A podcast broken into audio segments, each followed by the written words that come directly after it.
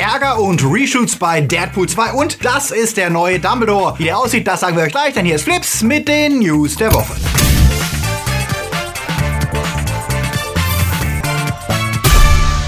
Die Themen der Woche. Tierquälerei. Gleestar entschuldigt sich. Was geht ab bei Deadpool? YouTube macht radikal. GTA ist harmlos. Torregisseur wird zu Hitler. Rückkehr nach Hogwarts. Schlappe für Lara Croft und aus für den Zeitreisenden. Flips wird im März unterstützt von unseren Flips Guardians Dominik Richter, Silko Pillasch, Luca Kamens, Sepp Kerschbaumer, Akoya, der Recke vom Well, Anja Scholz, Orno Dreipolz, Daniel Schuh, Marc-André Schreiber, JFK Faker, Patrick Schmidt, der Dwarslöper, Two Barts, One Cup, T-Unity und Kati Uzumaki. Und hier sind unsere Junior Guardians, bei denen wir uns ebenfalls herzlich bedanken möchten für ihren Support. Es gibt ja wenige Dinge, über die sich Menschen so zuverlässig aufregen. Wenn äh, Menschen schlecht behandelt werden, ist es vielen ja doch relativ egal, aber was die Volksseele verlässlich zum Kochen bringt, ist natürlich der Missbrauch von Tieren, besonders Hunden. Deswegen verwundert es nicht, dass es zum Shitstorm kam, als eine Aufnahme vom Dreh des chinesischen Films Crazy Alien liegte, die zeigte, wie ein Schäferhund mehrfach in einen Käfig gesperrt und ins Wasser geworfen wurde. Gut, man mag jetzt denken, dass ins Wasser werfen vermutlich noch das harmloseste ist, was Chinesen mit Hunden machen, aber natürlich ist das trotzdem ziemlich ätzend. Vor allem auch für den amerikanischen Star des Films Matthew Morrison, den die meisten wohl noch aus Glee kennen. Er reagierte per Twitter auf das schockierende Video. Mein Herz bricht, wenn ich sehe, dass Tiere Tiere so behandelt wären. Wäre ich am Set gewesen, als das passiert ist, hätte ich alles dran gesetzt, das zu verhindern. Ich habe die Produzenten angerufen und ihnen gesagt, wie sauer ich bin. Verständliche Reaktion, doch von der Filmproduktion Dirty Monkey Film Group gab es bisher noch keine Antwort. Wie überraschend.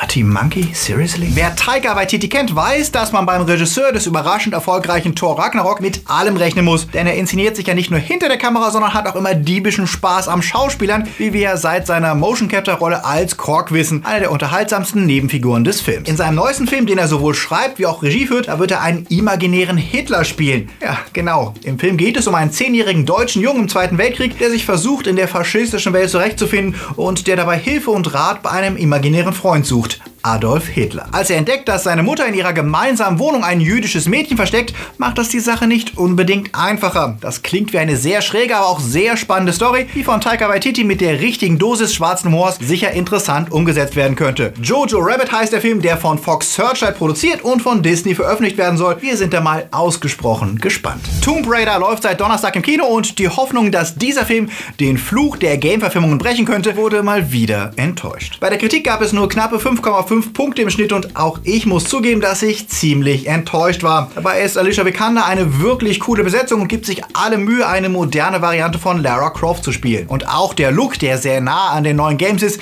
ist ein ehrenwerter Versuch. Leider ist die Story extrem langweilig. Die Figuren sind sehr laberige Schnarchnasen. Es gibt haufenweise Szenen, in denen ellenlang die nicht wirklich komplizierte Handlung erklärt wird, die das Tempo enorm ausbremsen. Die Tricks sehen oft sehr billig aus und lassen das realistische Gefühl vermissen, einen Film und keine Cuts Cutscene zu sehen und der Actionschnitt gehört zu dem schlechtesten, was ich seit äh, Assassin's Creed gesehen habe. Selbst alte Indiana Jones Streifen aus den 80ern wirken nicht so lahmarschig und nehmen nicht so oft Drive raus wie dieser neue Tomb Raider Film, der aber zumindest einen guten Aspekt hat. Man bekommt Lust, wieder die Games zu spielen, indem man das Tempo selbst bestimmen kann. Harry Potter! Oder vielleicht sollten wir doch langsam anfangen, die Serie Fantastische Tierwesen zu nennen. Auf jeden Fall gab es diese Woche den ersten richtigen Trailer und der überraschte zumindest mich positiv. Er steckt natürlich einen ganz anderen Tonfall an als der eher fluffig leichte erste Teil, weil wir jetzt ja wissen, wie gefährlich Grindelwald ist. Aber er schafft es auch, eine interessante Balance zu schaffen zwischen den nostalgischen Referenzen, wie die Bilder von Hogwarts, das wir erstmals seit dem letzten Teil von Harry Potter wiedersehen, und der Grindelwald Storyline. Jude Law gibt einen sehr interessanten jungen Dumbledore ab, der sich sichtlich schwer tut, Grindelwald nur als Schurken zu sehen. Und Newt Scamander scheint auch vernünftig in die Geschichte eingebunden zu werden. Und auch wenn der Vorgänger nicht perfekt war, so hat er doch viel Spaß gemacht. Und ich muss zugeben, ich habe nach dem Trailer von Grindelwalds Verbrechen durchaus Lust auf mehr bekommen bekommen. Was einige Fans natürlich ganz anders sehen aus den unterschiedlichsten Gründen. Sei es jetzt, dass sie Johnny Depps Casting verurteilen oder befürchten, dass die magische Welt sich zu sehr verändern könnte. Wie ging euch das? Seid ihr neugierig oder eher skeptisch? Sagt es uns in den Kommentaren. Infinity War steht in den Startlöchern. Ende April geht es los und diese Woche gab es den neuesten Trailer. Der setzt zum einen, wie vermutet, auf viele Wakanda-Bilder, um an den Erfolg von Black Panther anzuknüpfen, bemüht sich aber auch sichtlich die Zuschauer abzuholen, die sich immer noch fragen, worum es überhaupt geht und wer dieser Thanos eigentlich ist. Obwohl wir das doch so schön erklärt haben in unserem äh, Video neulich. Gamora fasst am Anfang nochmal zusammen, warum Thanos nicht so geil ist für das Universum, ehe der Trailer den Fans endlich eine Sicherheit zurückgibt. Thanos ist wieder lila-blau und sieht nicht mehr so aus, was ja bei vielen Zuschauern für Irritation gesorgt hat. Und es ist schön zu sehen, wie die Guardians mit den Avengers interagieren und wie genervt Tony Stark reingucken kann. Ansonsten stehen die Zeichen auf episch mit einem neuen Poster, das durch seine vielen Helden mittlerweile ein wenig an die Wo ist Waldo Suchbilder erinnert. Ja, findet mal Ant-Man. Und nachdem die Regisseure, die Rousseau-Brüder ja nochmal bestätigten, dass nicht alle Helden den Film überleben werden, auch wenn alle Tode natürlich dramatisch wichtig wären, bleibt die Frage, wer wird sterben? Auf welchen Helden wollt ihr denn auf gar keinen Fall verzichten in Zukunft? Sagt uns das in den Kommentaren. Oh.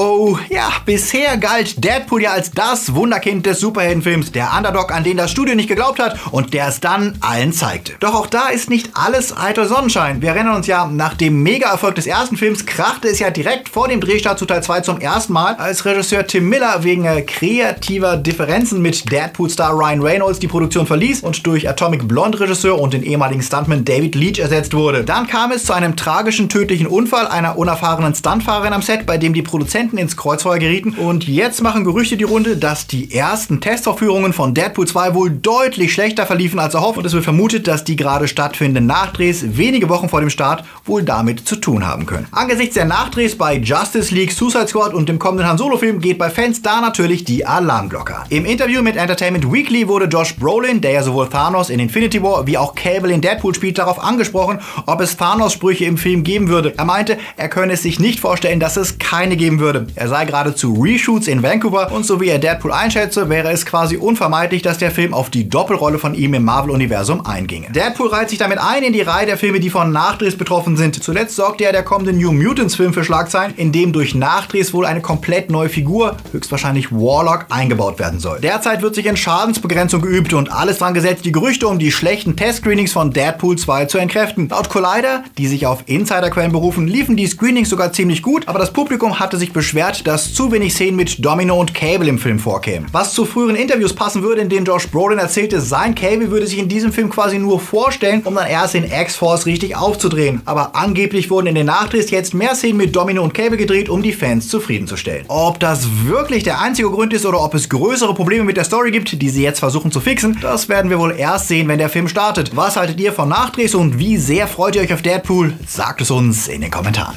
Serien. YouTube macht radikal. Ja, das hat das Wall Street Journal zusammen mit einem ehemaligen Google-Mitarbeiter herausgefunden, wie die New York Times berichtet. Denen war nämlich aufgefallen, dass der YouTube-Algorithmus dazu neigt, Zuschauern radikalere Inhalte vorzuschlagen, weil diese meistens stark polarisieren. Das heißt, wer sich eher ein konservatives, aber gemäßigtes Video anschaut, hat eine hohe Wahrscheinlichkeit, dass ihm danach Alt-Right und rechte Verschwörungstheorien empfohlen werden. Wer ein Video schaut, das vielleicht Elektroautos kritisch analysiert, ist auf nur zwei Klicks von Chemtrails, Feminazi-Verschwörungen und Infowars entfernt.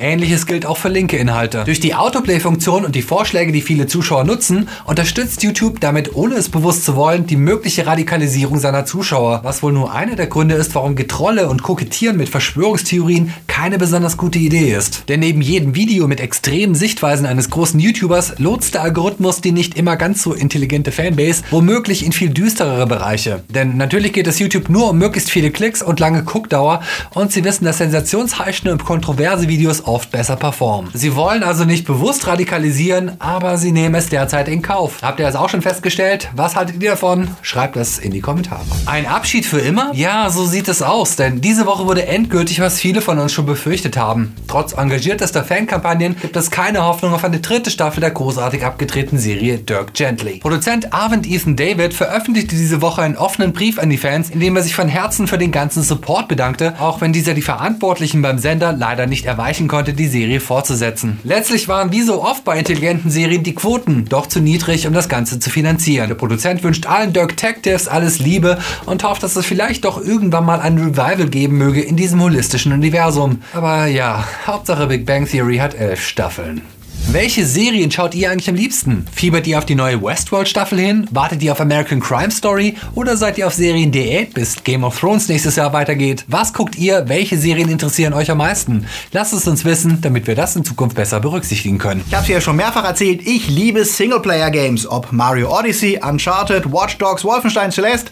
Die Immersion in eine Spielwelt funktioniert für mich am besten in Singleplayer-Games. Doch es gibt noch einen weiteren Grund, warum ich mich selten in GTA Online, Splatoon, Friday the 13th, Destiny oder Overwatch blicken lasse. Und das ist der daueraggressive Asi-Tonfall, der für die meisten Games einfach dazugehört. Dazu passt eine News von Motherboard diese Woche. Darin berichtet Dominik Schott von seiner Untersuchung der Overwatch-Community, in der er und sein Team über Monate hinweg mit verschiedenen Accounts gespielt haben und dabei bewusst einmal ausprobiert haben, wie ernst Blizzard das Problem von Aggression und beleidigenden Spielern nimmt. Sie haben wirklich nur Leute gemeldet, die mehrfach und extrem auffällig geworden sind, also nicht jeden, der im Eifer des Gefechts mal du Idiot oder sowas Banales gesagt hat. Gemeldet wurden aber wiederholt homophobe, antisemitische und rassistische Beschimpfungen mit dem Ergebnis, dass es fast keine Konsequenzen gab. Wird ein Spieler gemeldet, muss man trotzdem die Runde mit ihm zu Ende spielen und es gibt lediglich kosmetische Korrekturen wie das Ausblenden von Leuten, die nerven. Konsequenzen für Arschlochverhalten gab es auch Wochen nach der Meldung nicht. Nur auf 4 von 21 Meldungen wurde überhaupt reagiert. Kein einziger Spieler bekam irgendeine Form von Strafe zu spüren. Am heftigsten ist der Umgangston dabei wohl in Ranglistenspielen, während es in Quick Matches noch relativ zivil zuging. Trotzdem bleibt die Erkenntnis, dass Blizzard wie viele Game Studios wohl wenig Interesse daran hat, die aggressive Stimmung auf ihren Plattformen ernsthaft zu verändern und für mich die Erkenntnis, dass ich mich da wohl weiterhin von fernhalten werde. Doch es gibt auch Studien, die die Gamer etwas in Schutz nehmen, gerade in Zeiten, in denen US-Politiker sie wieder leichtfertig als Auslöser von Amokläufen heranziehen, anstatt sich mal mit Schusswaffenkontrolle zu beschäftigen. Für eine Langzeitstudie des Max-Planck-Instituts für Bildungsforschung wurden 77 Spieler, Männer wie Frauen, über mehrere Monate beobachtet, die regelmäßig GTA spielten. Wohlgemerkt die Offline-Variante. Im Verlauf der Studie konnte keine signifikante Steigerung ihres Aggressionsverhaltens gemessen werden im Vergleich zur Kontrollgruppe, die Sims und anderen, die nichts gespielt hatten. Nur drei der Teilnehmer zeigten dabei eine deutliche Veränderung. Bei den anderen hatte das Spielen keine negativen Auswirkungen. Interessant dabei, das Ergebnis ist erfreulich, bezieht sich allerdings nur auf Erwachsene, die keinerlei problematische Disposition hatten, also keine gewalttätigen Vorerfahrungen oder mentale Probleme. Die Studie sagt nichts darüber aus, wie sich gewalttätige Spiele auf Kinder und Jugendliche auswirken, wobei auch hier vermutlich wie immer das Umfeld, die Erziehung und die Häufigkeit eine entscheidende Rolle spielen dürften. Trotzdem gut, dass die Studie zumindest den dümmsten Holzhammer Argumenten die Diskussionsgrundlage entzieht. Was meint ihr zu dem Thema? Sagt es mir in den Kommentaren. Wo bleibt eigentlich Netflix auf der Switch? Diese Frage stellen sich wohl viele Besitzer der Hybridkonsole. Auch wenn mich viel mehr interessiert, warum sie nicht wasserdicht ist und keine Spiele unter der Dusche erlaubt. Aber vielleicht bin ich da auch alleine mit dem Wunsch. Zumindest die Netflix-Frage wurde diese Woche beantwortet, denn der Vizepräsident von Netflix meldete sich zu Wort, nachdem ja auf Netflix Twitter im Frühjahr voreilig verkündet wurde, man arbeite an einer App für die Switch. Scott Mara betonte, man habe gute Beziehungen zu Nintendo und es könnte irgendwann eine App erscheinen, aber Video habe für Nintendo keine Priorität und deswegen hätten sie sich gerade im ersten Jahr auf andere Dinge konzentriert, was nicht so klingt, als dürften wir allzu bald damit rechnen, auf dem kleinen Ding auch Serien gucken zu können. Schade eigentlich, dann bleibt wohl erstmal nur Dark Souls und Kirby. Riesenroboter greifen an, ich bin bereit in den Starts der Woche. Pacific Rim ist zurück. Diesmal allerdings ohne Guillermo del Toro, sondern unter der Regie von Stephen S. D. Knight, der unter anderem als Produzent von Daredevil bekannt ist. Einmal mehr clashen Riesenroboter und Riesenmonster zusammen, nur diesmal etwas bunter und vom Look näher an den Power Rangers als an Godzilla. Die Kritiker haben noch Embargo, deswegen gibt es leider noch keine Wertung für Pacific Rim 2. I, Tonya erzählt die wahre Geschichte der Eiskunstläuferin Tonya Harding, die dadurch zu berüchtigtem Ruhm kam, dass sie ihrer Konkurrentin Nancy Kerrigan mit einem Polizeiknüppel Knüppel die Beine zertrümmern lassen wollte. Aitonia erzählt das Ganze als schwarzhumoriges Drama mit einer brillanten Margot Robbie in der Hauptrolle. Die Kritik war begeistert und vergibt im Schnitt knappe 8 Punkte für I, Tonya. Peter Hase ist die Adaption der Beatrix Potter Klassiker mit etwas mehr Fokus auf Action, als wir es aus den Büchern gewohnt sein dürften. Nicht ganz so gelungen wie Paddington, aber auch ganz weit weg von Fates wie Alvin und die Chipmunks können Fans des flauschigen Nagers wohl aber wohl trotzdem beruhigt reingehen. Die Kritik ist zwiegespalten mit 5,5 Punkten im Durchschnitt. Wenn ihr jetzt noch weiter gucken möchtet, dann werft auf jeden Fall mal einen Blick auf unsere Top 5 vom Freitag, in der wir euch Filme vorstellen, die euch gefallen könnten, wenn ihr Call Me By Your Name oder Love Simon mochtet.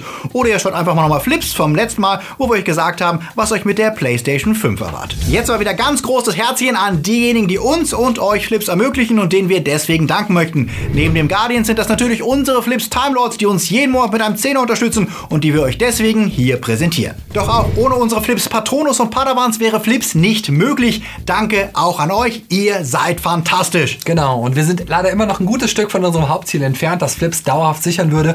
Also wenn du 2 Euro oder ein bisschen mehr im Monat entbehren kannst und Lust hast, ein Flipsy zu werden, dann geh jetzt auf Steady oder auf Patreon. Dort kannst du uns unterstützen und bekommst natürlich auch was dafür. Und zwar Goodies, Wallpapers, Bonusmaterial und Podcasts. Also werde zum Flipsy. Und euch noch einen schönen Tag. Wir sehen uns nächste Woche wieder. Bis dahin. Läuft.